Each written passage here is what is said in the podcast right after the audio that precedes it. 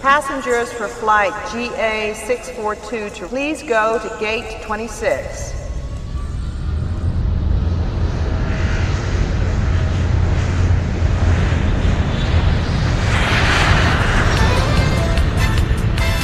Muito bom dia, Brasil! Muito boa noite, Japão! É isso, Edson Júnior? Não, pelo contrário. Não. É boa noite, Brasil, e boa tarde, Tóquio! Ah. Estou muito bravo porque você cortou a música de abertura. Não cortei, tá, tá tocando aqui. Você não Mas tá ouvindo? baixo. Não, você deveria ter deixado ah, o no comecinho pra Ah. ficar mais emocionante. Mas tudo bem, não tem Tudo problema. bem, semana que vem a gente Ontem eu cantei, amanhã. Não, ontem. Ah, ontem. É, ontem. Ontem você cantou. Amanhã você. Ontem eu cantei. Amanhã você pode cantar de novo se você quiser? Não, eu falo que amanhã vai tocar de novo, que você falou semana que vem. Amanhã você vai deixar tocar de novo. Ah, sim. Ah, é, é verdade. Eu, eu sou eu não sei, eu tô achando que esse programa é semanal. Eu acho Não, que esse programa deveria ser semanal, porque assim dá tempo de eu editar tudo. Ai, pá, a gente sabe dessa história. é, mas a Olimpíada, querendo ou não, ela é curta. É verdade, não dá pra fazer tudo isso, né? Mas Ela só enfim. tem 15 dias. Se ele fosse semanal, seriam dois programas. Então, seria muito É, bom. basicamente. Bom, está começando agora o Rota de Tóquio. Rota de Tóquio, também conhecido intimamente como Rotóquio. É. E hoje é dia 21 de julho de 2021. 210721, Edson. Tô muito feliz com esse programa. Eu tô Que tão bom. feliz que eu tô aprendendo japonês. Ah, que legal, que maravilha. Eu Sim. não tenho tanta é, essa perspicácia de aprender japonês. Eu, né, eu deveria ter tentado um pouco mais russo pra, da, da última Copa. Quem sabe eu não tento o árabe para o ano que vem. Para o ano que vem, árabe? Como assim? Ah, não sei. Vamos aguardar o último programa para contar. Ah, vamos aguardar, vamos aguardar. Ah, eu sou conta do Rafa no Instagram e no Twitter. Se você quiser conversar comigo, é só você me chamar por lá. E você, você tem Instagram, tem Twitter, Edson Júnior? Eu tenho, mas não interessa. É, exatamente. Bom, é, hoje nós vamos falar um pouquinho Se sobre quiser falar comigo, manda carta. carta, exatamente. Ou sinal de fumaça. Tá, é. Pombo eu- correio. Fumaça eu gostaria de fazer. Mas é. É porque tá frio, né? Tá Aí no frio. Monte Fuji. Fogueira, fogueira, fogueira. Aham. É, então, porque, porque fumaça? Tô no Monte Fuji, né? Então o que, que significa? Vou me ferrar, porque vai entrar erupção se já aqui daqui a pouco, mas tudo bem. Ah, é. Não, mas eu pensei que fosse a fumaça saindo da boca. De frio, né? Tam- ah, não, aqui. Ah, não, aqui é verão. É, ve- no Monte é verdade, mas no Monte São Fuji. Olimpíadas de verão. Mas no topo do Monte Fuji não é inverno o tempo todo? Ah, ele é meio congeladinho, né? Então, por isso que não entra eru- erupção. Mas tudo bem. Que a lava, a lava congelou, Tem razão. né? Não, a lava não congela nunca.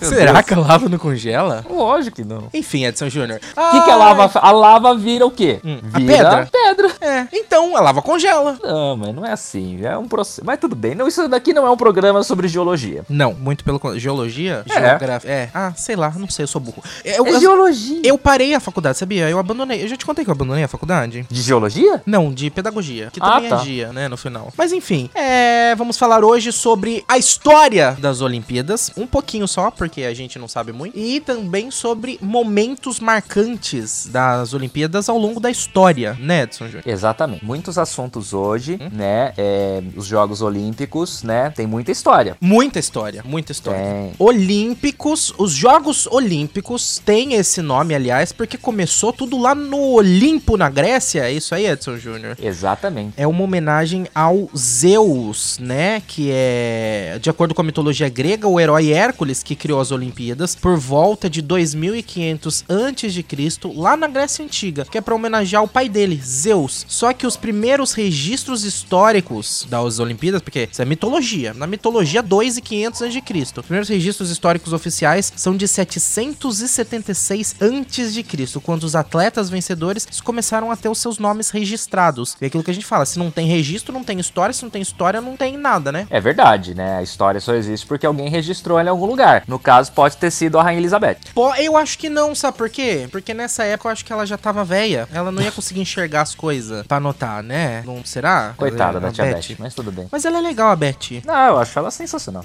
Aí ela ele- participou da, da, da abertura de, da Olimpíada de Londres, 2012. E, e dessa daqui, registrada a história, ela também participou. Essa de 776 a.C. Mas, sabia, aliás, Edson Júnior falando da Beth, a Elizabeth, que tá em The Crown, The Crown, que tá extremamente indicada ao Emmy, que é o Oscar das, dos seriados, né, Edson? É, mas não fala muito de The Crown, né? Não podemos falar, né? Porque é- Você assiste The Crown? É, a vacina tá no grau, mami. Mas vamos lá. Tá? Então, e aí, o que que acontece? Nessa época, os reis de Ilia e de Esparta e de Pisa, eles se aliaram para que durante os jogos houvesse a trégua sagrada. Porque a Olimpíada, não sei se você sabe falar um pouco mais sobre isso, porque eu não sei muito falar sobre isso, talvez você saiba, senão ninguém fala. É. que A questão de que as Olimpíadas muitas vezes pararam guerras, é isso? Olha, ah, os Jogos Olímpicos, né, a união através do esporte, né, e tudo mais, é, tem esse poder, né, tem aquela famosa lenda, né, de que o Pelé parou um conflito na África, né, é, mas assim, ao longo dos Jogos Olímpicos, né, nós tivemos aí é, guerras, né, é, e nem a guerra parou os Jogos, na verdade os Jogos, os Jogos Olímpicos não parou a guerra, mas a guerra também não parou por causa dos Jogos Olímpicos, né, não é bem assim, né, é, só não houve é, é, Olimpíada é, em 44, né, por causa da, que é a Segunda Guerra Mundial, aí já era um negócio um pouco mais complicado, né. Aliás, Mas- Edson Júnior, só Pois não. trazendo uma, um adendo aqui. Não houve Olimpíada em 44, tá? Também não houve Olimpíada em 40 e também não houve Olimpíada em 1916. Essas Olimpíadas foram canceladas por causa da, respectivamente, né, em 16 da Primeira Guerra e 40 e 44 por causa da Segunda Guerra. É, e não houve Olimpíada em 2020 por causa do corona. Exatamente. Olha só a guerra que nós estamos enfrentando contra este vírus, que é uma guerra que acontece no mundo todo, que é um negócio mundial, né? E, e que tá aí, a gente tá enfrentando tudo isso ao mesmo tempo também, né? Exatamente, né? E por isso foi transferido, né? Mas, assim, é... causa sempre, né? É um, é um sentimento de, de, de união, né? Existem, né, cenas históricas, né? De, de, de competições, de grandes inimigos históricos de guerra que aí se encontram em competições olímpicas e aí há uma confraternização, há um sinal de que, ó, talvez possa haver paz no mundo agora, né? Com a união. Nós tivemos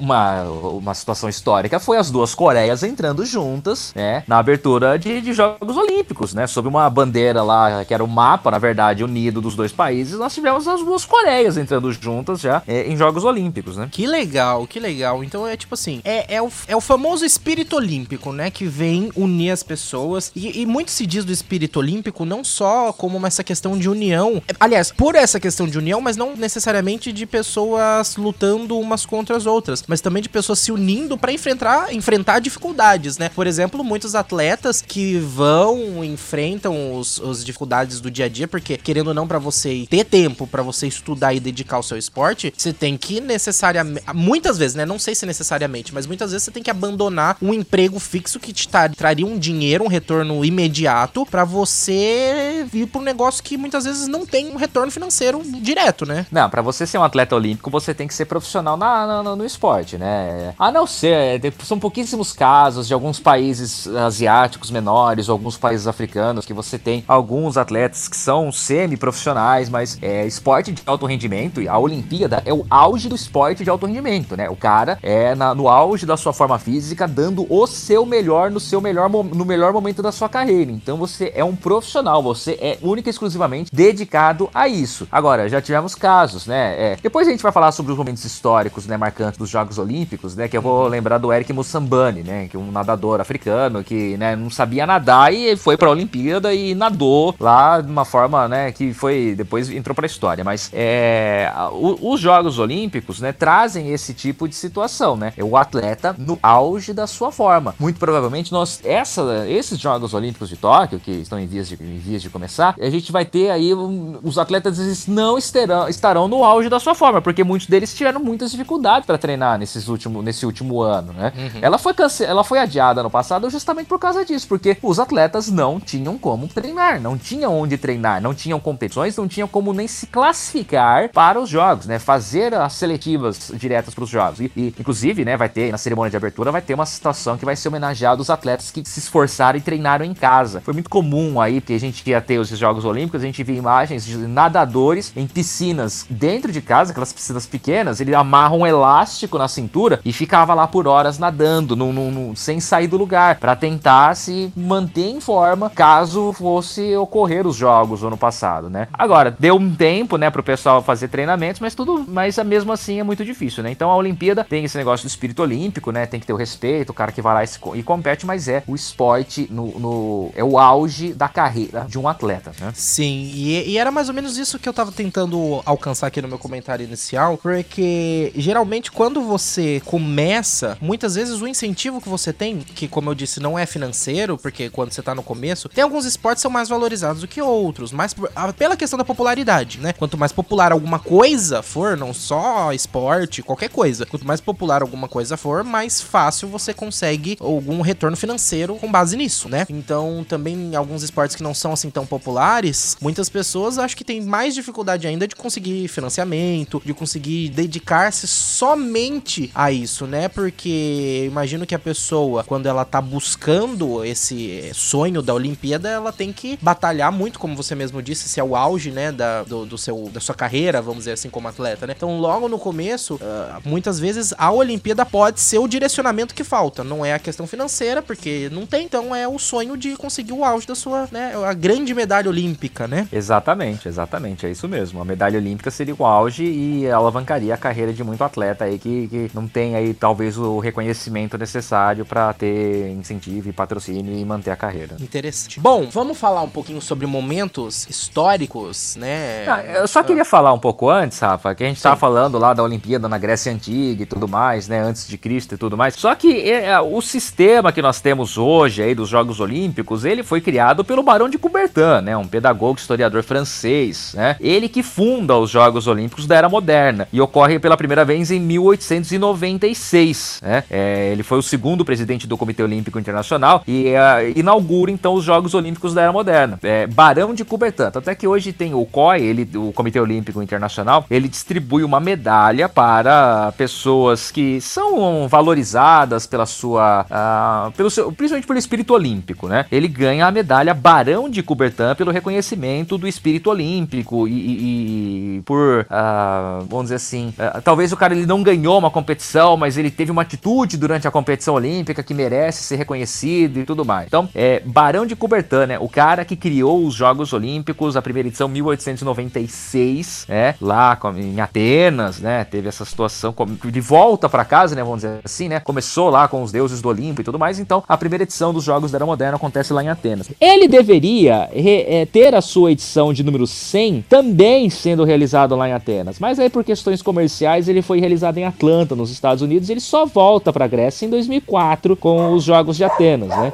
Que depois, consequentemente, acabou falindo a Grécia nesses Jogos de Atenas. Aí a Grécia já não passava por uma situação econômica muito boa, acabou falindo a Grécia depois, devido a todos os custos que foram feitos para montar arenas olímpicas e tudo mais. E isso daí, depois dessa situação que ocorreu na Grécia, depois dos Jogos do Brasil em 2016, lembrando que no meio a gente teve Pequim e, e, e Londres, é, Pequim aí com gastos bilionários também com estádios e tudo mais. É, depois dos Jogos do Brasil, a, o próprio Comitê Olímpico Internacional ele reavalia a realização dos Jogos Olímpicos e a, das exigências de instalações e tudo mais. Então, cada vez mais a gente vai ver Jogos Olímpicos sendo realizados em cidades que já têm alguma estrutura pronta de esporte que possa ser aproveitado sem a, sem a construção de novas arenas, de novos locais de competição e um revezamento muito provavelmente em sedes olímpicas, em sedes antigas olímpicas, né? Isso começa justamente com Tóquio. Tóquio praticamente tem todo o equipamento da, da Olimpíada de 64, muito bem conservado e, e, e apto a ser utilizado, né? Podemos dizer assim, como se fosse moderno ainda. E por isso que a Olimpíada será realizada em Tóquio. Foi construído algum um ou outro estádio é, para a competição, um ou outro parque, alguma coisa assim. Óbvio que teve a Vila Olímpica também, né? Que foi construída, porque sempre que se faz aí uma, um, um Jogos Olímpicos, você tem uma Vila Olímpica e depois ela é, ela é negociada, os apartamentos são vendidos, são apartamentos, então depois são vendidos, é uma forma até do, do, do município, da cidade sede arrecadar de alguma forma,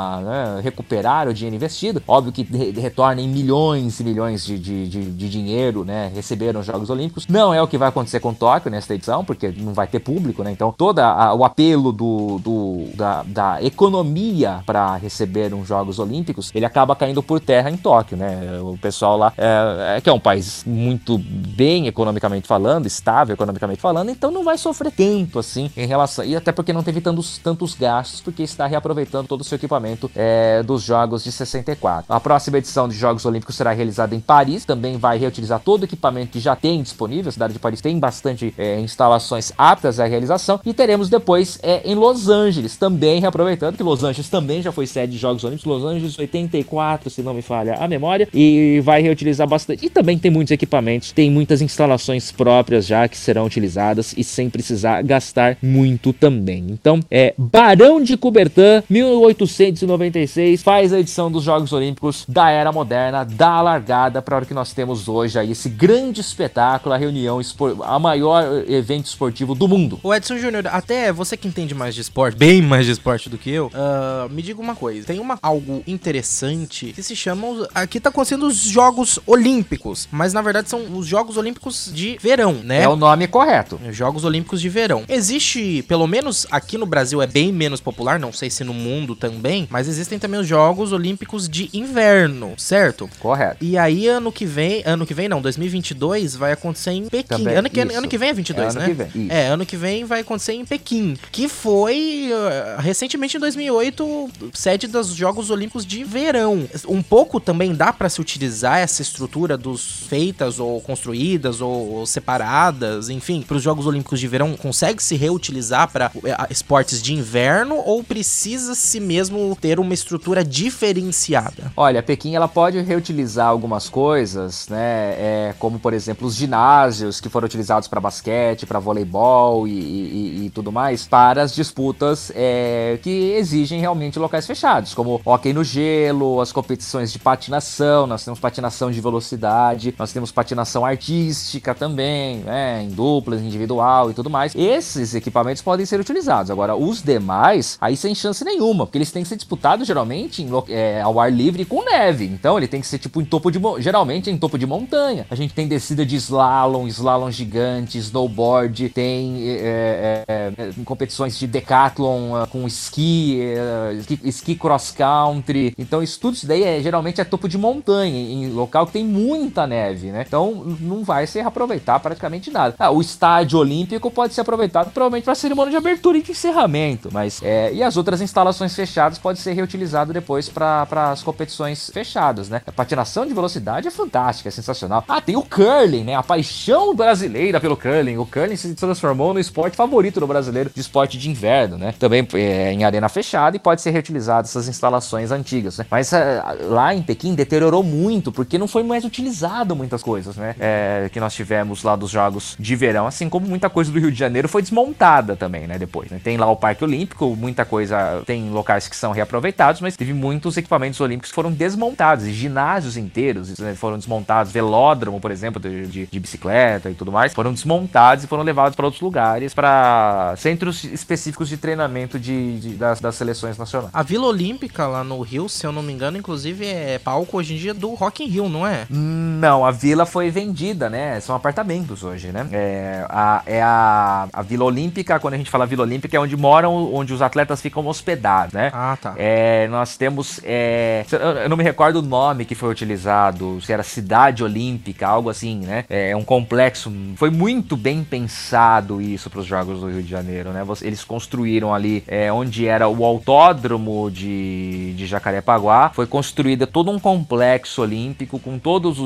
as instalações uma ao lado da outra, né? Ginásios é, e tudo mais, ficando apenas algumas outras instalações afastadas, como o Engenhão, que é o estádio olímpico, onde foram disputadas as provas de atletismo, é, o Parque Aquático Maria Len, que já existia também, onde foram realizadas as provas de natação, mas provas de vôlei, judô, uh, basquete e outras competições de arenas fechadas, tênis de mesa, até o próprio tênis, né? Tênis mesmo ao ar livre, foram, foi concentrado nesse parque olímpico que foi construído. É, e se não me engano, o Rock in Rio re, reaproveita também de vez em quando e tem muito show lá. Foi é utilizado quando podia ter, obviamente, né? Era reutilizado, era utilizado para esse tipo de evento também. O, o Rio foi muito esperto nesse ponto aí de, da construção do, desse parque olímpico. É, aqui temos, ah, eu consegui a informação, né, que é o Parque dos Atletas, que aí depois se tornou a nova cidade do rock, é. né, que é lá na Barra da Tijuca e o local foi construído no fim de 2010 para servir como espaço de lazer para os competidores das Olimpíadas de 2016. Ele foi feito pela prefeitura em parceria com o Roberto Medina, que é o empresário dono do Rock in Rio, né? E aí ele sediou o Rock in Rio em 2011, 2013, 2015 e depois uh, foi escolhido para ser o Parque dos Atletas, né? Parque Olímpico. E aí é a cidade do rock. Que legal, muito bacana mesmo. É um espaço muito legal e muito bem planejado. Muito bem. Agora, vamos começar a falar. Aliás, só um adendo aqui também, porque a gente tem que lembrar que a gente fala que começou a construir em 2010 para as Olimpíadas de 2016, mas a gente tem que sempre lembrar que isso é tudo feito com muita antecedência, né? Afinal, nós estamos agora nas Olimpíadas de 2020, no ano de 2021, mas a gente já sabe que em 2028 vai ter uma Olimpíada lá em Los Angeles, né? Isso, é, foi o que eu disse. Então a gente vai ter Paris, 24 e 28 Los Angeles. Já tá definido. É justamente para dar mais tempo aí para as pessoas se preparar. É,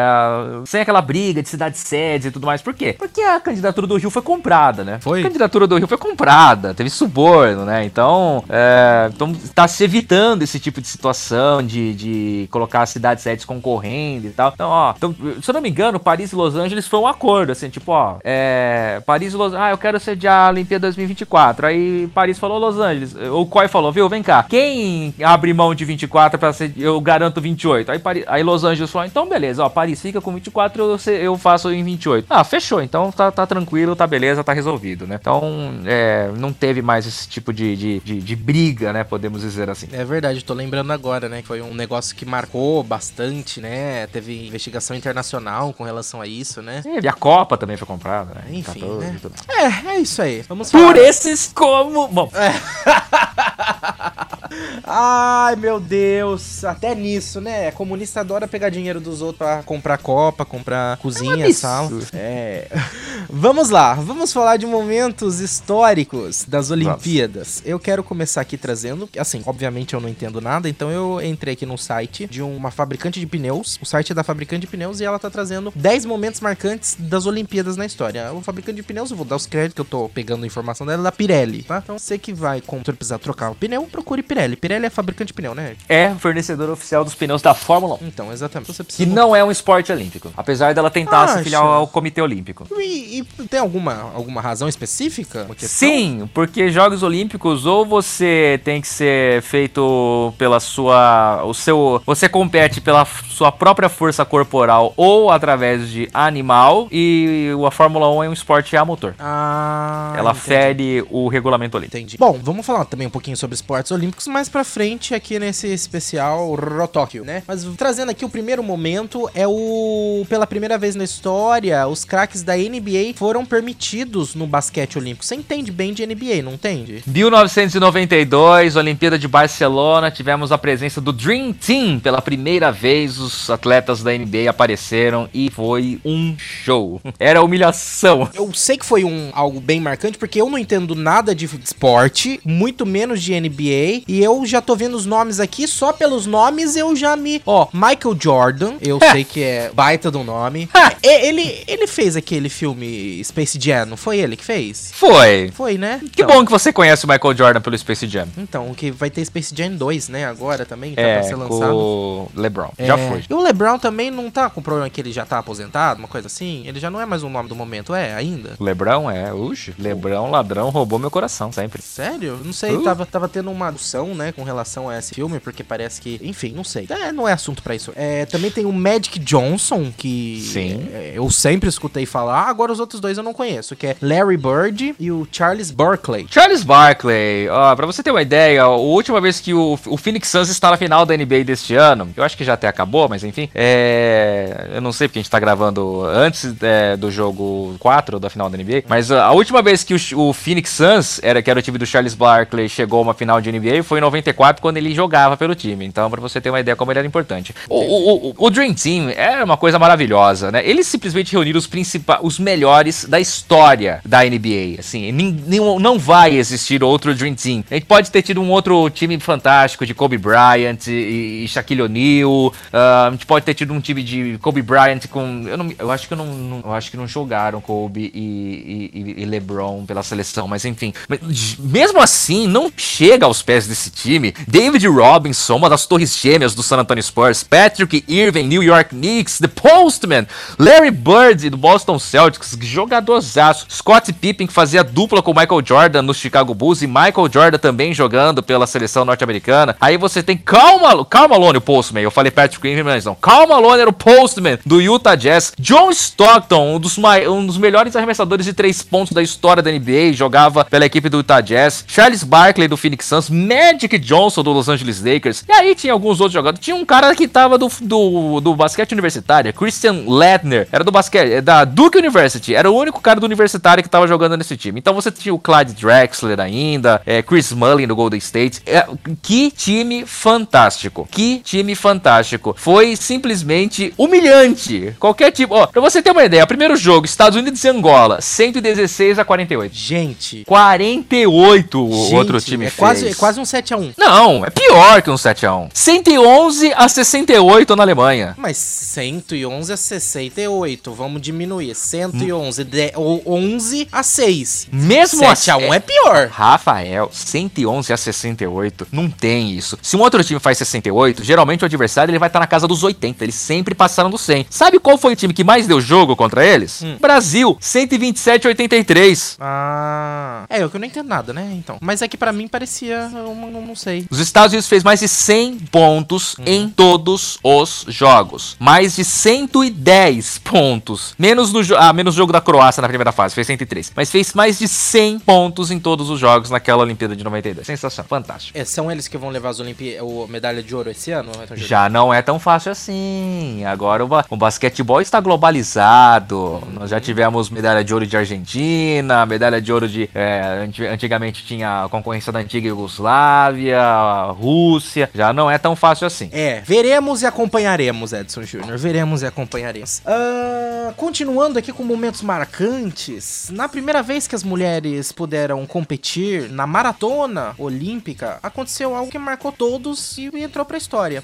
E não foi uma vitória, né? E não foi uma vitória, muito pelo contrário, que foi a questão da Suíça Gabriela Anderson Shine, Shine, Gabriele Anderson, mais conhecida como Gabriele Anderson. É, é a, a, famosa cena da Gabriele Anderson é, lutando contra o próprio corpo para chegar na linha de chegada do, do, dentro do estádio olímpico. Los Angeles? Foi em Los Angeles? Foi em Los Angeles. Foi em Los Angeles. Los Angeles 84? Foi em 1984. Isso. Los Angeles 84, Gabriele Anderson, a Suíça, que virou a imagem do, do, do espírito olímpico. Porque se ela fosse ajudada a qualquer momento, ela estaria desclassificada. Não pode receber ajuda, ela não poderia ser amparada. Então, para dizer, eu concluí a maratona dos Jogos Olímpicos, ela foi cambaleante até a linha de chegada da pista de atletismo do Estádio Olímpico de Los Angeles naquela oportunidade. É a, é, não existe outra cena, é a cena mais marcante da história dos Jogos Olímpicos, é a chegada da Gabriele Anderson. Vale lembrar que isso tudo aconteceu por causa do clima quente, né, que tava no, no momento, e ela perdeu um posto de reidratação. Então, na parte final da corrida, ela ficou sem água, sem isotônico, sem nada, sem nenhum tipo de bebida. E ela demorou 7 minutos para percorrer os 500 metros finais da maratona. Ó, para você ter uma ideia, tá? Vamos lá, comparação aqui. É... Eu fiz uma maratona esse ano, eu demorei 7 minutos para percorrer os últimos quilômetros. Um quilômetro, um quilômetro. Ela demorou 7 minutos para fazer os,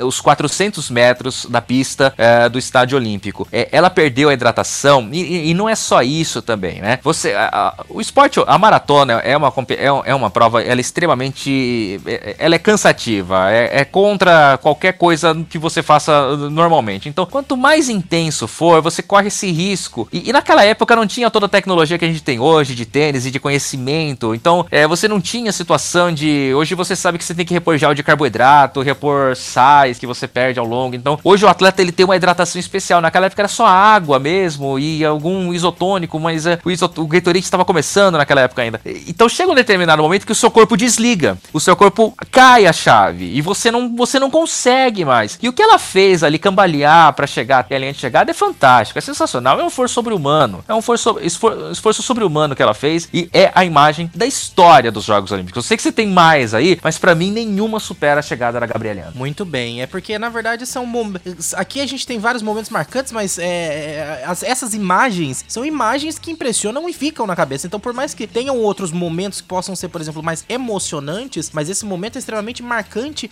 até visualmente falando, imagino, né? Não, é, é a imagem é muito forte. É uma imagem muito forte. É, é, é assim, é, é, já em N matérias, né, da Gabriela Anderson depois, contando a história, falando, né? Porque ela ficou muito conhecida sobre isso. Ninguém sabe quem foi a mulher que ganhou a maratona de, da, da, Olimpíada de 84. Só eu não, eu não sei, mas sabe quem é a Gabriela Anderson. Entendi. verdade, é algo realmente, tipo assim, é aquele negócio, ficou mais na memória do povo do que a própria questão das Olimpíadas em si, né? Sim, ninguém sabe quem foi a medalha de ouro. Muito bem. Vamos falar agora de um momento em que arrancou lágrimas. Literalmente. Mas não Oh. de pessoa. De Do urso. mascotes. Na nossa querida Moscou, Edson Ah, Júnior. que saudade! Moscou enlouqueceu, como diria Galvão Bueno. Exatamente, na cerimônia de encerramento, né, dos Jogos Olímpicos de Moscou de 1980, que foi uma edição que foi marcada por um boicote dos norte-americanos, dos estadunidenses, né, e também de outras potências, Alemanha Ocidental, o Japão, a União Soviética, ah, Não, a União Soviética tava lá. a União lá. Soviética,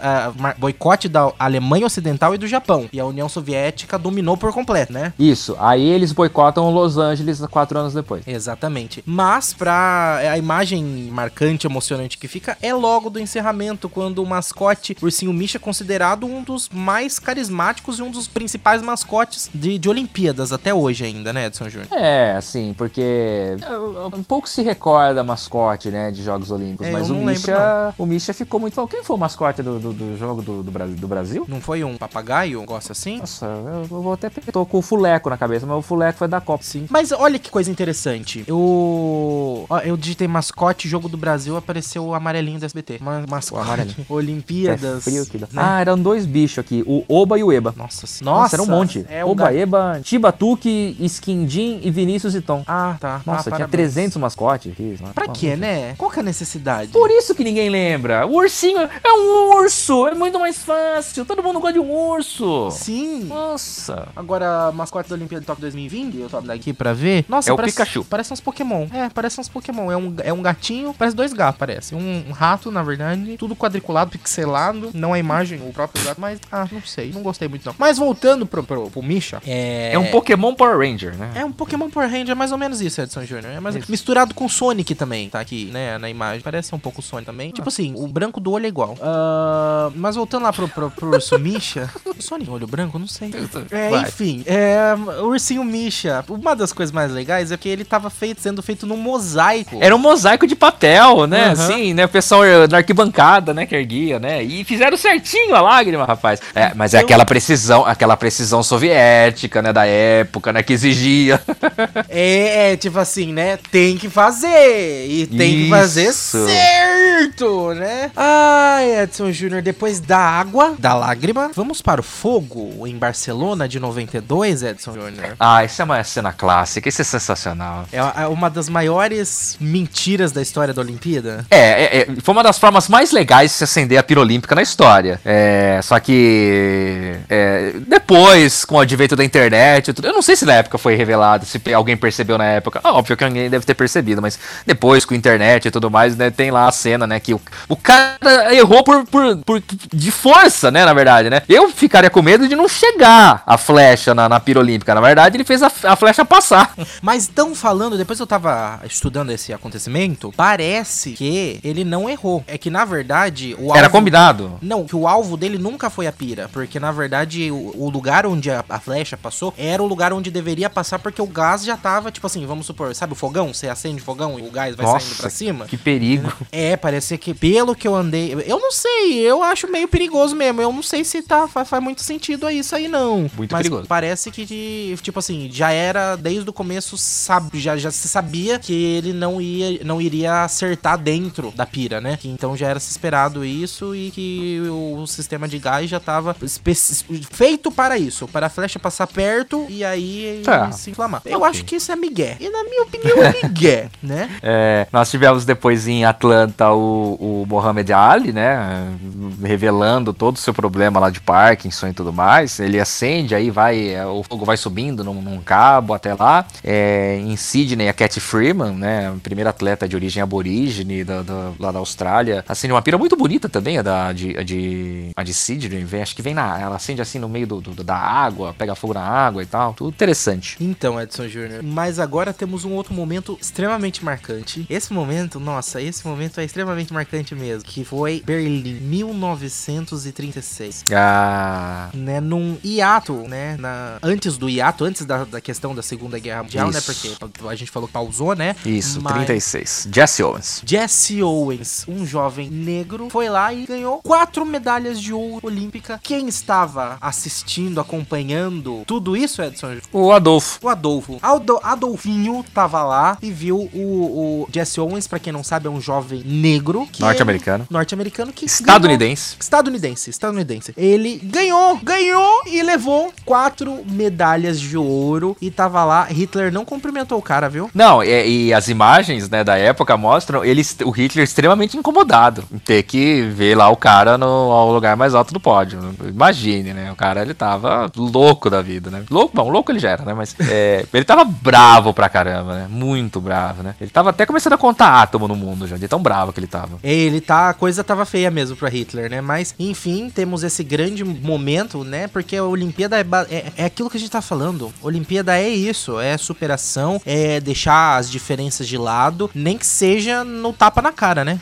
E se eu não me engano, ele corria, era, ele era, era do atletismo, né? Ele corria descalço, se eu não me engano. Que legal, Edward. Mas tenho agora outra uma informação aqui de outra pessoa que também praticava o seu esporte descalço, viu, Edson? Pelo menos imagino eu que sim. 2000, lá em Sydney, com apenas 15 anos, um atleta começou a disputar as Olimpíadas por pelos Estados Unidos. Seu nome era Michael Phelps. Michael Phelps começou lá em 2000, Sydney, né, primeira Olimpíada dele. Logo depois, nas próximas Olimpíadas em Atenas, 2004, com 19 anos, ele conquistou suas primeiras medalhas de ouro, mas Pequim, 2008, Michael Phelps, ele foi o, o o grande nome das Olimpíadas de 2008, não foi, Edson Júnior? Michael Phelps é simplesmente o maior medalhista individual em uma edição de Jogos Olímpicos da história, né? É, ele passou Mark Splits, né? também é, que era o maior na época. Eu não sei exatamente quantas ele conquistou em uma edição, mas ele é o maior medalhista olímpico da individual da história dos Jogos Olímpicos, né? Tamanho era a sua hegemonia na- na- nas piscinas, né? E o Michael Phelps era um cara de, era- é- é- ele é de provas mais longas de natação, né? Então, as provas nobres do esporte, né? Os 100 metros, os 50 metros, as provas nobres, as provas rápidas, ele não, não aparecia. Ele fazia as outras competições. E assim, e para um, um atleta que faz uma prova mais longa, é muito difícil você conquistar tantas medalhas numa edição, porque você tem a prova é mais longa, você tem um maior desgaste, você tem um tempo menor de descanso, você fica mais tempo desgastado. Mas o Phelps, é, aí tem até a questão, né, do, do- o café da manhã o café da manhã do Michael Phelps é uma coisa de outro planeta, né? É, é- é uma semana de comida pra mim, mas é o café da manhã do Michael Phelps. Então aí você vai vendo, né, como que o cara adquire tanta energia e tal, o cara que se dedicou tanto ao esporte e, e fantástico, né? É, é o, maior nome da, da, da- da história da natação mundial, Michael Phelps. Exatamente, e não à toa ele foi, né, ele conquistou lá naquelas Olimpíadas, ó, vamos ver, é, 400 metros medley com recorde mundial, 4 por 10 livre com recorde mundial, 200 metros borboleta com recorde mundial, 200 metros livre com recorde mundial, 4 por 200 livre com recorde mundial, 200 metros medley com recorde mundial, 100 metros borboleta com recorde olímpico e 4 por 10 medley com recorde mundial. Ele conquistou ao todo 8 medalhas aqui nesses Em uma edição de em Jogos uma Olímpicos. edição de jogo, Jogos Olímpicos. Então, Só Edson, fazer um asteriscozinho aí na, na, na- na questão dos recordes, era a época dos trajes tecnológicos, tá? E depois os trajes são proibidos, são vetados depois pela FINA, pela Federação Internacional de Natação. Então por isso que a gente teve, foi uma edição de muitas quebras de recordes, mas muito devido aos trajes tecnológicos. Muito bem. Quem também quebrou recorde foi a Nadia Coman Comaneci. Nadia Comaneci. Comaneci, romena, Isso. de apenas 14 anos, que em 1976 foi a primeira atleta a chegar à perfeição absoluta, conseguindo a nota 10 na ginástica artística. Não sei se eu já falei aqui, mas ela, ganhou, ela tinha 14 anos. Isso. Nadia Comaneci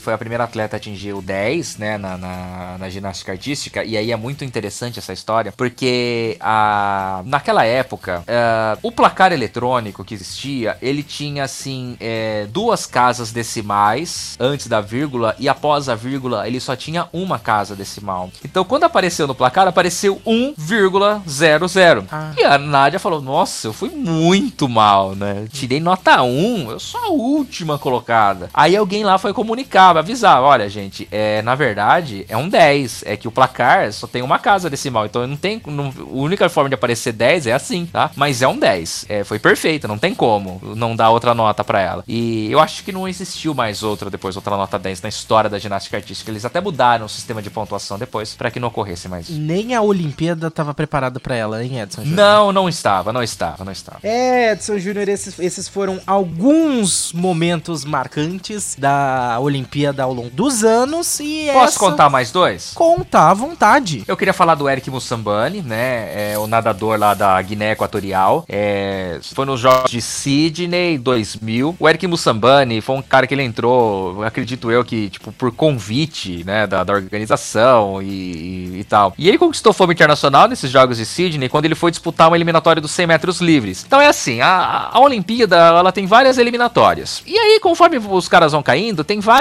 finais. Tem as finais B, final C, que não vale absolutamente nada, mas é, eu falava, ó, oh, o cara nadou tantas vezes nos Jogos Olímpicos, né? Uh, e aí ele foi disputar uma eliminatória. Só que o que aconteceu? Ele já ia disputar a, elimina a pior eliminatória que tinha, assim, o nível baixíssimo. E aí os concorrentes dele acabaram sendo eliminados, queimaram largada e tudo mais. E aí o que aconteceu? O Eric Mussambani tinha que nadar os 100 metros livre sozinho. E ele concluiu com o pior tempo já registrado, 1 minuto e 52 segundos. Para você ter uma ideia, naquela prova o medalhista de ouro foi o holandês o Peter van der Hugenband, que bateu o recorde mundial na oportunidade com 47 segundos. Nossa. Ou seja, ele demorou uh, uh, 1 minuto e 3 segundos a mais que o Eric, que o, que o Peter van der Hugenband para fazer a, as mesmas duas voltas, né?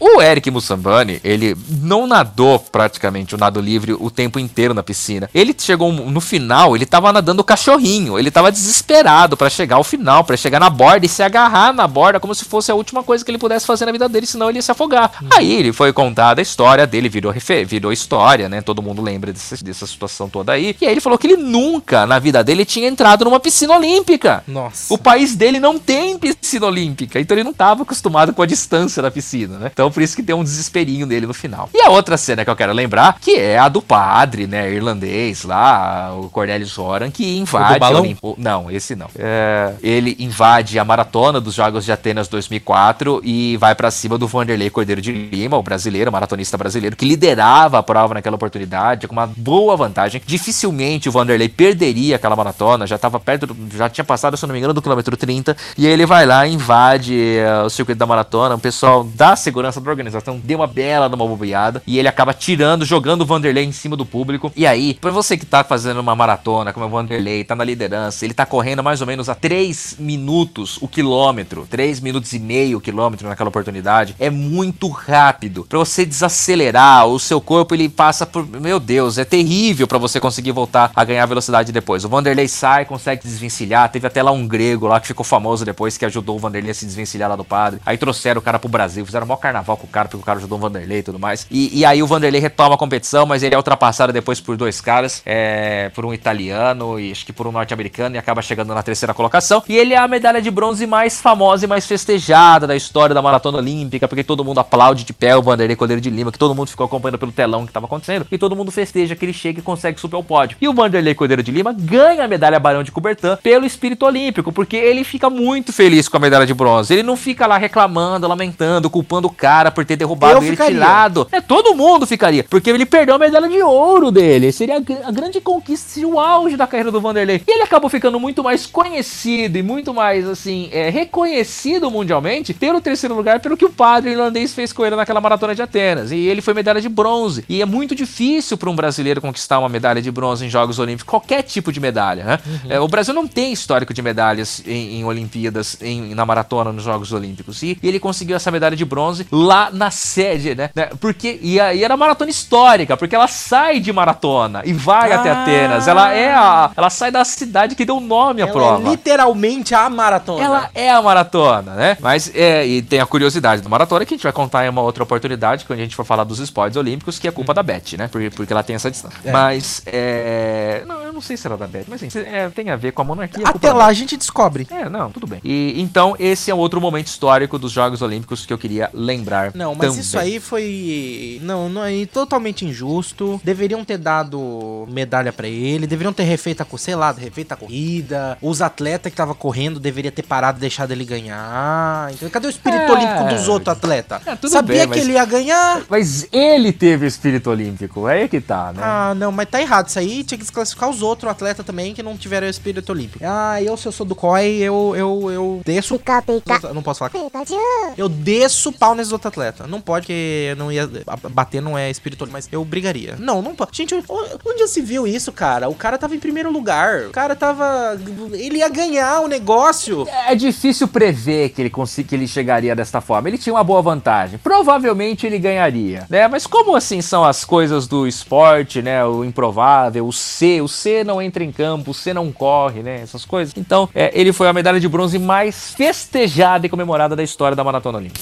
Parabéns, ele tem a medalha de ouro dos nossos corações. Isso. É o E que tem a importa. medalha Barão de Cobertor. Que é melhor ainda que ela é feita de bronze. Não, de ah, estanho, diamante. Do que, que é feita a medalha do Barão? Latão. Então ela não é tão valiosa quanto de ouro. Ah, não tem valor financeiro, mas ela é valiosa pela, pela história, pela Mas não, conquista. não, não, não tá errado isso aí. Tinha que ser de diamante. Como é que você vai usar uma medalha de Não, você não faz a medalha de diamante, você põe um diamante na medalha. Ah, tá bom. Enfim, se o YouTube põe um diamante no play do YouTube de 10 milhões, É falso. não importa, pode ser falso na medalha também. Você acha que o ouro da medalha é ouro de verdade? Nas Olímpicas são. Quem garante? Já quem vendeu garante, porque já teve gente que precisou derreter.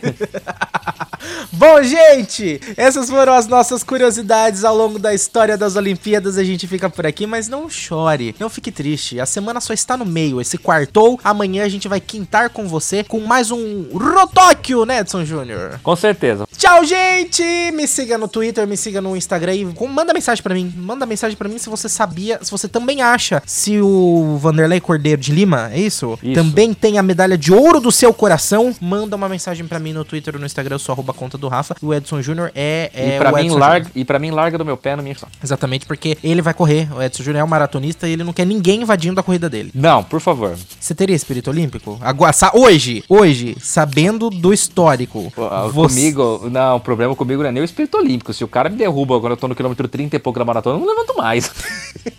Nunca mais. Ai, meu Deus. Eu fico por ali mesmo. Ah, obrigado. Você fez um favor pra mim. はい、ありがとう越後ジさよならありがとう、こんばんは。さよなら、おはよう。バズりまかったね